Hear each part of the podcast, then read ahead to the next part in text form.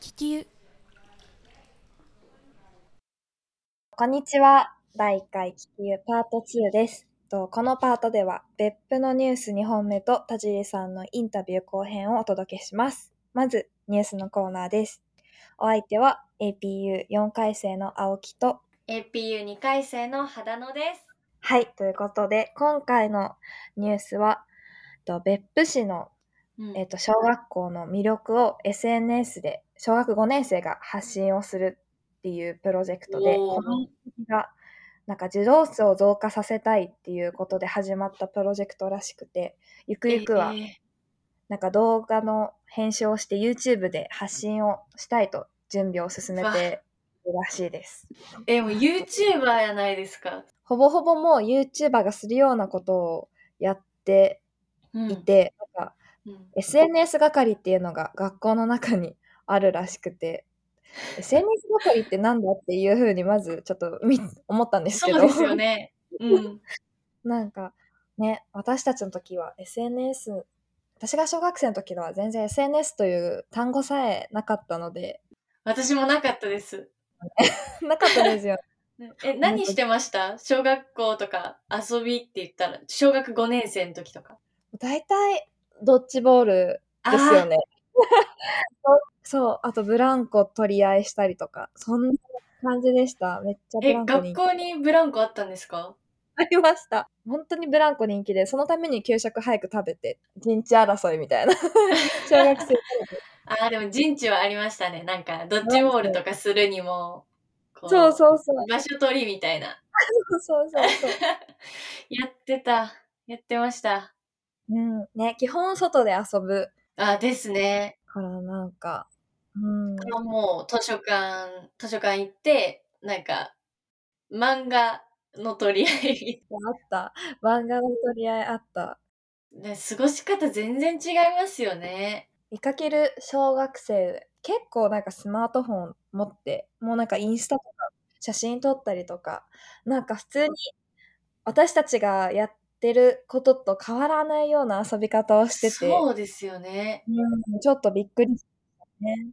なんか、TikTok とか見てあみた時とかに、なんかうん本当にち、ちっちゃい子、何歳なんだろう、あの子たち。小学生とか小1とか。か、もう幼稚園じゃないかっていうぐらいにちっちゃい子とかが、なんか踊ってたりとかいやー、すごいな。しますから、なんか、えー、みたいな。なんか、まず、この、さっきその、青木さんが言ってた、うんあの、5年生が発信することで児童増えるってどういうこと？とまず 思って、え、うんあの、SNS で見て小学校決める時代なんや、みたいな。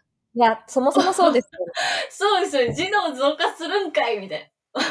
なんか、そんなことをなんかこう考えて撮ろうみたいなうんことに至るのがまずびっくりですよね。なんか、もともとそんな風に決める時代なのかみたいな SNS でみたいな感じですよね。情報収集も、なんか情報発信もすべて SNS がこう中心に動いている感じがめちゃくちゃある。うんうんうん。じゃあ、そろそろここまでのニュースのお相手は APU の2回生肌野と APU4 回生の青木でした。ありがとうございました。ありがとうございました。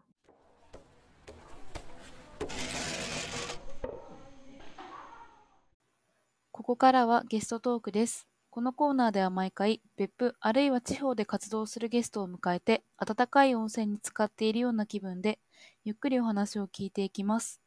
聞き手は私 APU1 回生の船越レイと、3回生の山本響が務めます。今日のゲストは前回に引き続き別府駅前にあって古くから親しまれている映画館別府ブルーバード劇場のスタッフで今年の4月からは竹細工職人を目指して修行もされています田尻弘樹さんです。それではお聞きください。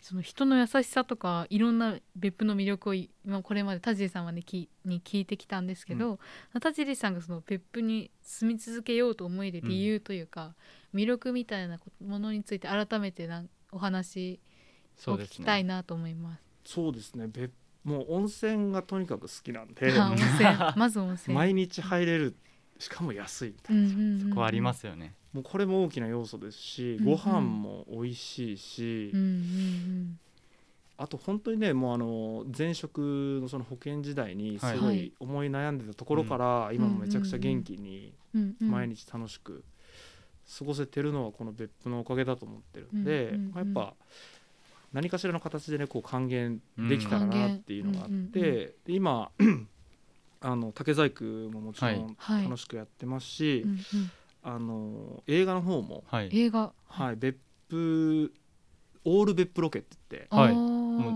全部別府で撮ってもらうっていうプロジェクトをやってるんですよ。はいではい。映画ってやっぱり2時間とかうんあるじゃないですか。で旅行をしてる方々にうん。映画見てほしいけど、はい。うん。2時間とかって旅行で使うのもったいないな、確かに。貴どうしても。重な時間でも。旅行先で映画見るってはなかなかならないですよね。ね。うんうんうん。ただやっぱ ああいうミニシアターと呼ばれるはい。昭和の香りが残ってる。はい。劇場で見るっていう体験もうん。一つすいごいいい旅行の思い出になると思うんで、確かに。その幕間って言って、はい。その映画と映画の間の空き時間はい。うんうんここまあ15分から30分ぐらいあるんですけど、うんうんその間で見てもらえる映画を今作ってるんですよ。ああそういうなるほど発想はいで映画を。うんであの、まあ、通常の映画の料金よりもちろん安くはなるんですけど、うんうんうんそれで見ていただいてでオール別府ロケなんではい。うんうん。映画に出てくるわけですよ別府の街並みが。あもう知ってる街ばかり。でここあの映画出たところだよねみたいな。そこに行ってもらったりみたいなそうです聖地化する。聖地巡礼。そういうことも今やってるんで、はい。なんかそのいろんな有名な監督さんとか、はい。有名な俳優さんとか女優さんとかに、まあ、うん。うんご協力いただいて、うんはいはい。まあ、その別府市を、まあ、映画というものを通して知ってもらったりとか、うん。で今やっぱりそのミニシアター自体もコロナ禍で非常に苦労しているんで、うんうんうん。まあ、その横のつながりを今作っていって、はい。まあ、そういう地方創生映画じゃないですけど、はい。うんうんうん。まあ、別府という街をそのミニシアターでも宣伝してもらえるなっていううん。ところもあるんで、まあだから、はなんていうんですかね生活のコストをギュッと抑えて、いろんなこうクリエイティブな活動をして、全国に発信はあしていけるなっていうそうはい。いう環境が整ってますし、やっぱその、皆さんめちゃくちゃ協力してくださるんですよ。確かに。この間もあのあのめちゃくちゃ昨日の話なんですけど、はい。はいはい。あの映画のセットではい。高い台が必要なんで、はい。ビールケースがビールケース。ビールケース。ビールを入れるね、はいはいはい。台にするのに。であの駅前の近くに小谷酒店っていうはい。お酒屋さんがあるんですけど、おー。へー。そこに行って、ちょっと16個。かなりちょっとそれ量が多いですね。ビールケース貸してもらえませんか？みたいルな感じで言うと、はいはいはい。嫌な顔一つせずに。うんうんうん「別府のためやろ、うん。やろうえ」って言ってくれて、こう助けてくださってるんで、まあ、そのもともとのその何ていうんですかね皆さんの感覚っていうのもあるんですけど非常に協力的なんで、僕たち運営側としてもやりやすい環境だし来てくださるキャストの皆さんもはい。嫌な思い一つせずにこう最高だったねって言って帰ってくれるんで、まあ僕たちがこう住まない理由が逆にないよねってう。いううんめちゃめちゃ別府大好きですね。おかげさまで。うんうん。なるほど。なんかあれですか？どこら辺で撮影してるとかちょっと聞いてもいいんですかね？それであのあの監督さんとかに来ていただいて、はい。僕たちからこういうとこありますよっていうはい。はい。うまあ、条件でいくつか決まってるんですよ。うんうんうんまあはい。別府の人たちと協力して撮るであるとか、はい。うんうんあの公衆浴場あを絶対シーンとしてはい。入れてくださいっていうお願いをしたりとかするんあなでるほど。あの湯の平温泉とかかな。野平温泉。あと今でいうと楽天地さんでロケやってますしもちろんブルーバード劇場の、えー館内であるとかうん。屋上であるとか駅前通りとかをシーンに使ってくださってる監督さんもいらっしゃるんですけどもう本当いろんなところで監督さんに最終決めていただいてあの脚本書いていただいてやってると。あもう現在絶賛制作中ともう現在今その制作の間できました。真っ只中。この後も行かれるってことですもんそう お忙しい全然中ありがとうございます。ね。あのその別府に住まない理由がないというぐらいその別府愛をお話しきしたお話を聞いたね感じま後ですよね。また聞く聞き直すのもあれなんですけど、はい。今度は逆にその別府にちょっと不満とか文句みたいななんかとところってあるんですか？ちょっと愚痴りたいな、これえーっみたいな。とですねあの、まあ、僕自身がまだ全然別府のことうんうんを知らないっていうところも含めて言うと、はい。はいはい。やっぱりその観光産業に次ぐ産業がはい。もっと必要なんじゃないかなっていうのは思いますよね。やっぱりその観光産業によって支えられてる土地なんで、うんうんやっぱこういう変な病気とか流行っちゃった時に、はい。どうしても苦しんじゃうじゃないですか。でそれに次ぐ産業を今からどうやって作っていくかっていうのは大事だなって思いますし、うんあとやっぱその若者をどうやってこううん。残すかっていうのですね。だからあの、まあ、プレッシャーをかけてるんですけど。私たち学生が大学をといけない。卒業して、はい。やっぱりね日本東京とかうん。大阪とか、まあ、一極集中で都会にどうしても若者が流れていってしまうんで、そこをどうやってこう残していくかっていうのは非常に大事だなと思うのと、はい。優秀な人材をいかにしてこっちの方に引っ張ってこれるかっていう。のは、んまあ、あの今後の課題なのかなっていうふうには思ってますね。確かに正直僕も東京に就職行きたいなと思ってました、う東京に行きそうな香りがします。めっちゃでもやっぱその、東京に頼らざるを得ない状況っていうのはもちろんあるし、うん。わかるんですけど、うん。じゃあ地方で何何ができるのかっていうのを考えていく時代に今入ってるんじゃないかなっていう、うん。逆にコロナ禍だからこそ東京だけじゃなくて地方にそうなんですよ。やっぱりそので不動産一つ取ってもめちゃくちゃ高いですし、じゃあそこのコストを抑えた時に自分はは何ができるのかとか、何をやってる時が楽しいのかっていうことを追求していくのが大学の4年間なのかなっていう、やっぱりその、まあ、僕も一応大学4年行ったんですけど、あはいはい。どうしてもねこう大きな波に飲まれちゃうんですよ。大きな波。はい。はい。僕だから僕たちの時代今どうかちょっと分かんないんですけど、はい。9月ぐらいにあの昨日まで金髪だった友達が、はい。いきなり黒に髪の毛染めてあみんな同じようなリクルートスーツ着て。ーあー就活。就活が始まって、僕はその波に全然乗れなかったんですよ。はい。だって3回生の途中ってい。一番楽しいじゃないですか、そうですね。やり始めたことがちょっとこうまあ着実してきて、うんこれからどうしようかっていう時にみんなこうううんうんん。そのね大きな波にこう乗っかって、うんで就職決まったみたいな。うんうんうん感じなんですけど、僕が就活始めたのは1月かな。あ4年生の1月、あはいはいははいいはい。1年ちょっと遅れたんですよ。あー。もうラスト3か月ぐらいってことそうですそうです。はいなんか1月ぐらいに、うんうんうん。そのまあ農業の方で大学院に行こうか就職した方がいいのかみたいな感じで考えてた時に、あのうんうんうん東日本大震災が起こってああそあのタイミングだったんですよんですね1月1日今でも覚えてますね。はい1月1日に寝転びながら陸ナビさんに登録してはい。うんうんうんやるかみたいなうんうんうん。感じだったんですけど、結構ギリギリなそうなんですよ。はいうんなんかどうしようかなと思って寝かしてたらあの3.11が起こってあでなんか会社員になった方が、うんうん。その会社の力を通してなんか多くの人に役に立てるんじゃないかなとかって、かっこいいこと思ってたんですよあの時ね。うんうんうん。で就職活動して決まって働き始めたんですけど、はいうんうんやっぱり今冷静になってみるとその自分のやりたいことと会社ででやることって100%一致してる人って結構少ないんじゃないかなっていうふうに思ってて、はい。それが合ってる人たちは本当に幸せだと思うんですけど、うんうんうん。どうしてもそうじゃないことの方が多いと思ってて、まあやっぱそれでも我慢してやっていくのがやっぱ社会人というものなのかなと思ってたんですけど、やっぱ僕はどうもそうじゃないのかもしれないっていう疑いがどんどんこう明確になっていって今の形になってるんで、まあ、ももし大学のうちに本当に自分がこれやってて楽しいなとか、はい。なんかこれやってる時自分一番輝いてんなみたいなのがうんあるんだったら、うんうん。今それを自分自身で作り出すこともできる環境だと思うんですよ。うんもちろん努力はしないといけないと思うんですけど、はい。うんだそのどうしても就活っていうレールが見えてくる時期だと。そうですね。ちょうど今隣にね座ってる山本君は山3年生なので、はい。三年生ですちなみに僕も2週間前ぐらいまで肩まで髪あったんですけどど。バッサリ切って。そうですよね。就活のために、はい、まあ就活のためも含み。そうですよね、はいはいうん。そんな感じだったんでちょっと刺さりました。あはい。なんか単純にもっと自由でいいんじゃないかなっていう、もっと自由。もっと自由になんかやりたいことをこう見つけることの方が大事なのかなっていう。うんうんうんうんどうしてもやっぱこうストレスとかで、うん。どんどんこう思考回路が狭まっていくんですよ。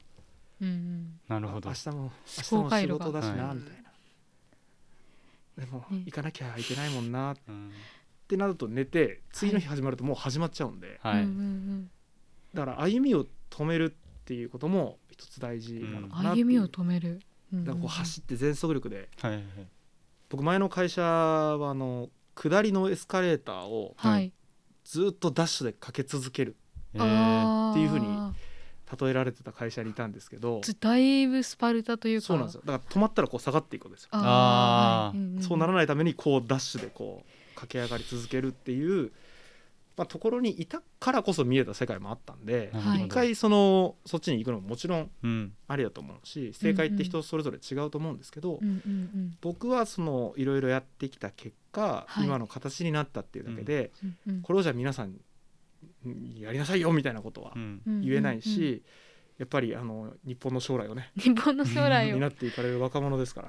だいぶ大きな役割を頑張りましょう。背負わされて頑張りましょう。はい。でも本当その自分ができることとか得意なことっていうのをはい。追求して、はい。それを仕事にするっていうことができたら一番いいんじゃないかなっていう、じゃあそれこそ今の映画だ映画だったり、はい、竹細工とかはもう今やりたいこととしてはもう合致しちゃってるって感じですかね。そうなんですよ。めちゃくちゃ楽しいんですよ。あだからあの、なんていうんですかね。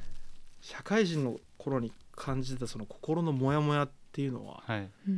今一切もうあれ何だったんだろうぐらいの感じでですよね。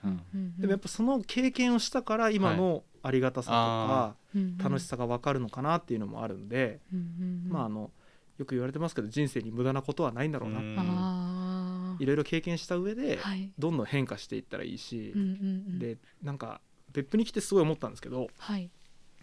辛かったりした時に逃げるのは全然悪くないんだなっうて思ったんですよね。なんかはい。やっぱりやめちゃいけないとか。ううん結構なんか体育会とかサークルとか入られてますか？僕は入ってない私も入ってないんですよ。はい、まあでも高校の時の部活とかやっぱそんな感じそんな感じありますよね。なんかなんか何やめてんだよみたいなうんうん感じあると思うんであすけど、りますね、でもやめても自分の人生なんで。う、うんうんんうん。でその辞めた人たちはもちろんなんか辛く当たる時もあるかもしれないんですけど、やっぱり人生限られてるじゃないですか。その中で自分がどう生きるかとか、うん。何をしたいのかっていうのをちゃんと素直に自分はいにこう嘘つかずに生きた方が楽しいんじゃないかなっていうのはすごいあるんでだからもしね就職してはい。いい会社に入って、入ると入りそうな顔しますよ。ね本当ですか？はい。嬉しいです。人事だったら即採用の顔。本当ですか？即採用が顔パスで。でもまだ入ってみないと分かんないことがいっぱいあるんで、はい。やっぱイメージ先行になっちゃうんですよ就活って。うん。でもそうじゃなくて入ってみてまあ一定期間ね自分で決めた期間頑張った時に一回ちょっと止まってみて、うんうんこのまま続けていいものなのかなっていう続けたいのかな自分はっていうのを考える時間を持つのはすごいいいことなんじゃないかなって思いますけどね。なるほど。とてもなんか人生相談を受けているような気分でええ学生にはもうちょっと身のし身にしみるめっちゃ身にしみる、ねううんん。そうだから、ね。本当学生っていう立場は最強だと思ってるんですよ。うんうんうん確かにあの時間はあるけどお金はないっていう、はいはいはい、うんで社会人は逆なんですよ。はい。あのお金はあるけど時間がないんで。やっぱりその今って本当に自由な時間だと思うんで、この4年間もう残り1年半ぐらいをどう過ごすかとかっていうのは多分今後の人生に大きな影響を与えると思うんで、まあうんうん。うん本当にねもう純粋に楽しくうん。はいもう生きていっていただければいいんじゃないかなと。ありがとうございます。そうですね、うんうんうん。思いますね。頑張っていきましょう。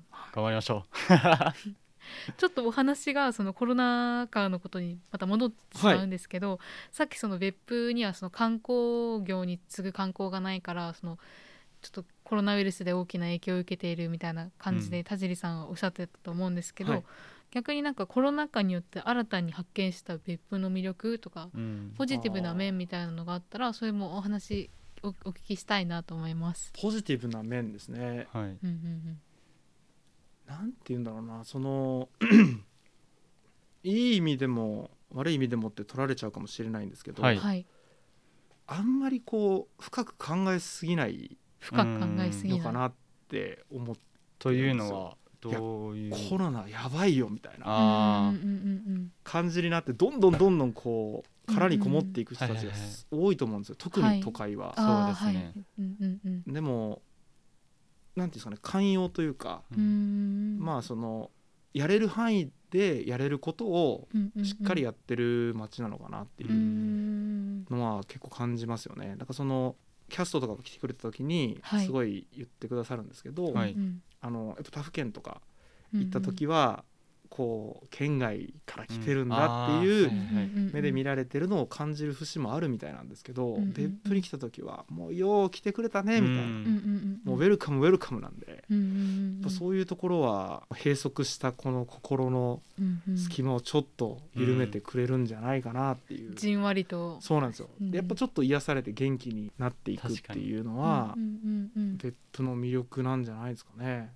これはやっぱ本当文化だと思いますよ。やっうんぱ観光業があったからこそのうんうん。文化なのかなっていう。観光業で痛手は受けていたかもしれないけど逆にそういったそうそう、ね。来てくれた人たちのことを本当にありがたがってくれるじゃないですけど、うん感謝の気持ちで迎え入れてくれてるなっていうのは感じるんで僕たちもだからその呼ぶ側としてははい。安心してお任せできる。わけですうんそれは魅力というかねやっぱしかもすぐできるもんじゃないと思うんですよ、うんもう根付いてるっていううん文化だから、はい本当に来てくれてありがとうっていう心で受け入れてくれると、本当にこのストレスを感じやすいこの世の中で、ちょっとした癒しの時間になってるんじゃないかなっていう、しかも温泉もあるっていうね。可能性もあるし。うんうんところで非常にリラックスしてううんうんんうん。明日からの生計を養って帰っていかれる方が多いんじゃないかなと。街自体が温泉のような役割うん。あー思いますね果たしてるってことなんですかね。いい言葉ですね。いい言葉ですか、はいありがとうございます、そういうところは魅力だと思います。うん。自分も、まあ、コロナ結構落ち着いてきて、まあ、友達飲み行ったり帰省してからちょっと経った日に行ったりした時とかはうんうんうん。帰省してたんですよねっていう話しても全然なんか嫌な顔せずよく帰ってきてくれたねみたいな感じの言葉を言ってもらえたりうん温かいですよね。そうなんですやっぱちょっとしたストレスって日々感じちゃうじゃないですか。うんうんうんうん。目線一つとか、うん。言葉尻一つ。うんでもそのうん。ちょっとした心のひりつきをあんまり感じない街だなと思いますね。うんうんうん。心のひりつき。なんかこう、えそんな言い方しなくてもいいじゃんみたいな、うん帰ってたのねみたいな。うんそういうの全くないんで、確かに。うんうん。あおかえりおかえりうん。みたいな感じでうん迎えてくれる、まああのみんながみんなそうじゃないかもしれないですよ、まあですね。でうんうん。も少なくともその自分が属してるコミュニティの人たちっていうのは、うんうん。そういう大きな心でどしっと構えてくれてるんで、はい。なんか安心して帰ってくる場所があるんだなっていううんうんうんのは感じますよね。最初の話でもあった受け入れてくれるところにつながりますつながりますね、はい。やっぱり、うん。まあ、自分自身が本当にそれを感じられてるんで、うんその他の人たちにもうん。自信を持ってうんうんうん。来てくださいよってうん言えるなっていううんうんところですね。そのウェルカムみたいな精神がその田尻さんにも根付いてというか。そうですね。もう体に刻み込まれていってるんじゃないでしょうかね。という街から。ちょっとずつちょっとずつですけどね、うんうんうん。別府魂みたいな何ですうか んあると思いますよ。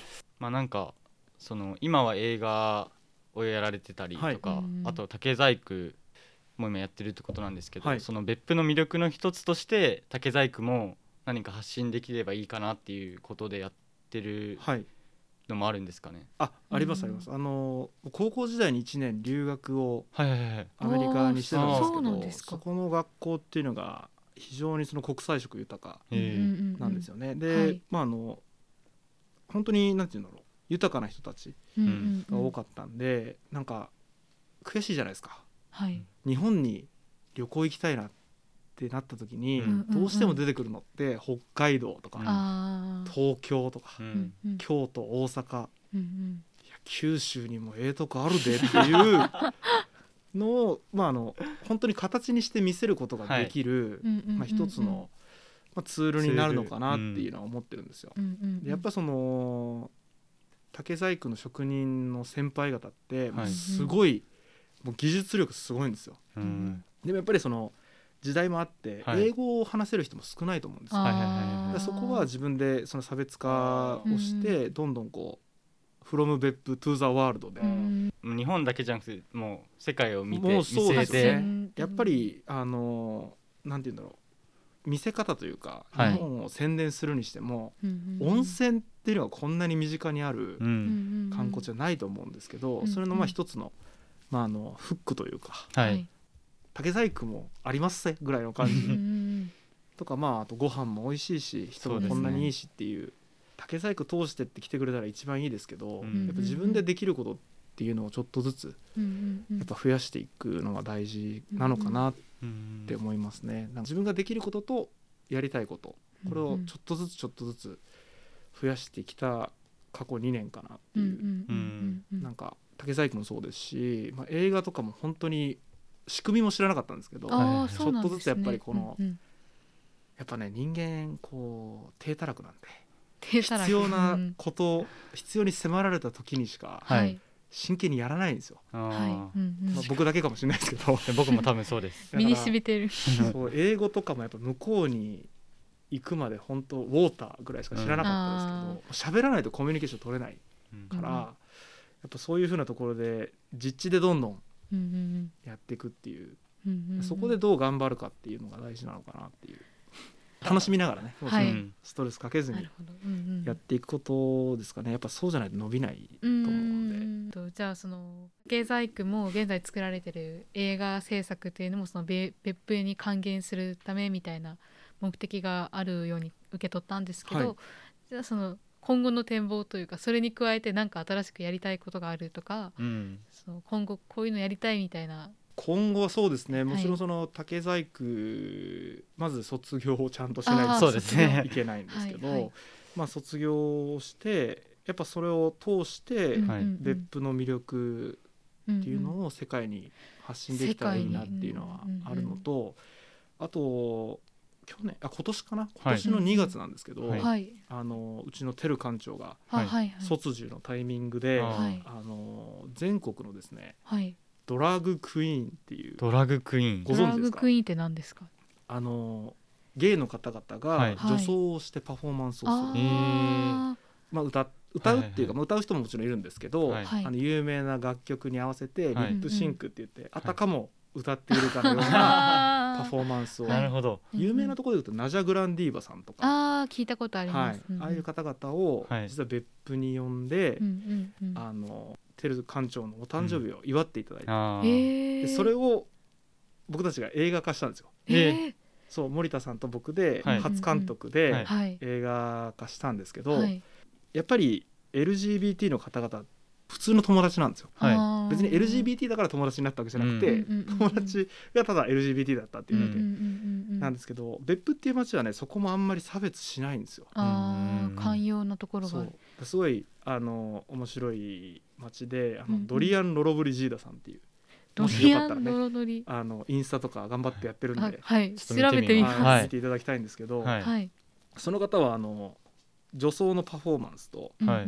その男性バージョンのパフォーマンスと両方やられるんですけど、うちの劇場ではあの初めてはい。リサイタルをうんうん。してくださったんですよ。えリサイタルもできるリサイタルもできます。でその前半は女装で歌をはいはいはい。はい。で後半はうん。その化粧とか全部取っては、はいい。男性として出てくる。あー。超イケメンなんですよ。あそうなんですねで別府のお客さん、まあ、おじちゃんおばちゃんたちは、はい。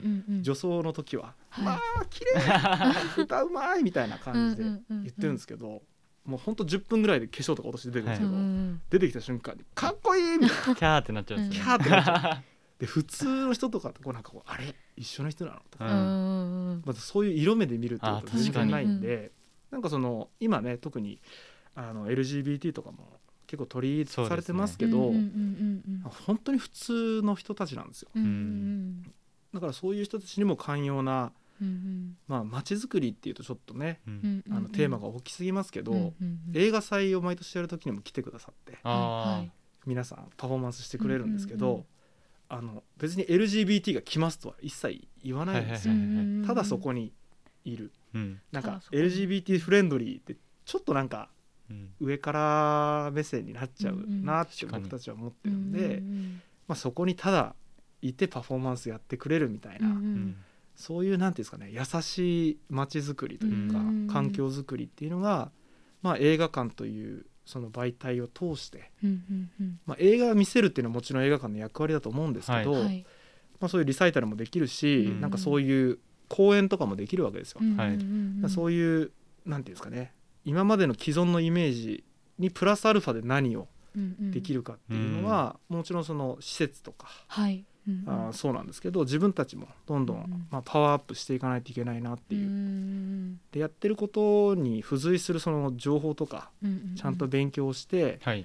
どういうところに課題があるのかなみたいなのは、うんうんあのー考えて、うんまあ、日々活動していきたいなっていうのは思ってて、はい。なるほそうですね。その、まあ、一環でいくとん？8月？だったと思うんですけど、あの狩猟免許取ったんですよ。狩猟免許？そう。狩猟免許銃でバーンみたいなやつ。そうでも銃じゃなくて、はい。僕は罠の方であ取ったんえーですけど、それもでもブルーバードで、はい。僕は漁師になったっていう、はい。京都の漁師さんを、はい。まあ、ドキュメンンタリーで追っかけた映画を見て、はい。はい。なんかやっぱそこにその命をいただくみたいな、はい。うんうん結構忘れがちじゃないですか、うん。確かに。回転寿司で寿司として回ってるものをただ食べるみたいな。あいただきますはするけどそうなんですよ、うんそこにこもってるかどうかってこそうなんですよ。とですよねでそことかを考えてこれちょっと自分でやってみたら面白いのかなとかって思って、興味を持ってそういう資格を取ってっていうふうにやってるんで、はい。だから肩書きでこう聞かれると何やってんのっていうふうに。何でもやってる。確かにもう農業もやられてて川も。変わらない。し、まあ何でもやるけど、うんうんうん。でも実はそれが楽しいからやるわけで、やっぱうん。サラリーマンの時何やってんの？って会社名しか言えなかったんで,、で会社名言ってる時ちょっとドヤ顔してたんですよね。あドドンみたいな。でもなんかいざ離れてみると、やっぱその個人の能力っていうのを、ーうんうんうん。まあやっぱ伸ばしていくっていうのが非常に今後大事なんじゃないかなっていうふうに思ってるんで、まあ、だからさっきの質問のお答えとすると、うんうん。まあ、やっぱその今ある施設っていうのを大切に守りながら、はい。はい新いしいその使い道とかっていうのも日々模索してうん可能性をどんどん広げていいくっていうこととうんやっぱりそのそこで働く一員としてはい。個人の能力をどんどうんん。上げていくっていうことと今自分が持ってるその機能ですよね。はいうんうん。うんまあ世界にも友達がいるんだったらはい。そういう友達にもアプローチすることできるしうんうんじゃあ自分に何ができるのかっていうのとうんそれをいかにやっていくのかっていうのを考えていく。っうんうんうん。ていうのが大事なのかなっていう。でそれが今後やっていきたい展望になってますね。確かに別府には APU もあったり別府大学もあったりでね。はい。結構世界とつながるいいきっかけになる大学がありますもんね、うん。世界からきたくさんの留学生も来てますし。そうですね。うん。ただやっぱりそこでねいつも反省するんですけど、うんうん。やっぱりこういう映画やってますよっていうこと、まあ、例えばさっきの有名なキャスト来てくださってますよっていうのも言ってみると「えそうなんすか?」ってなるんですけど、うんはい。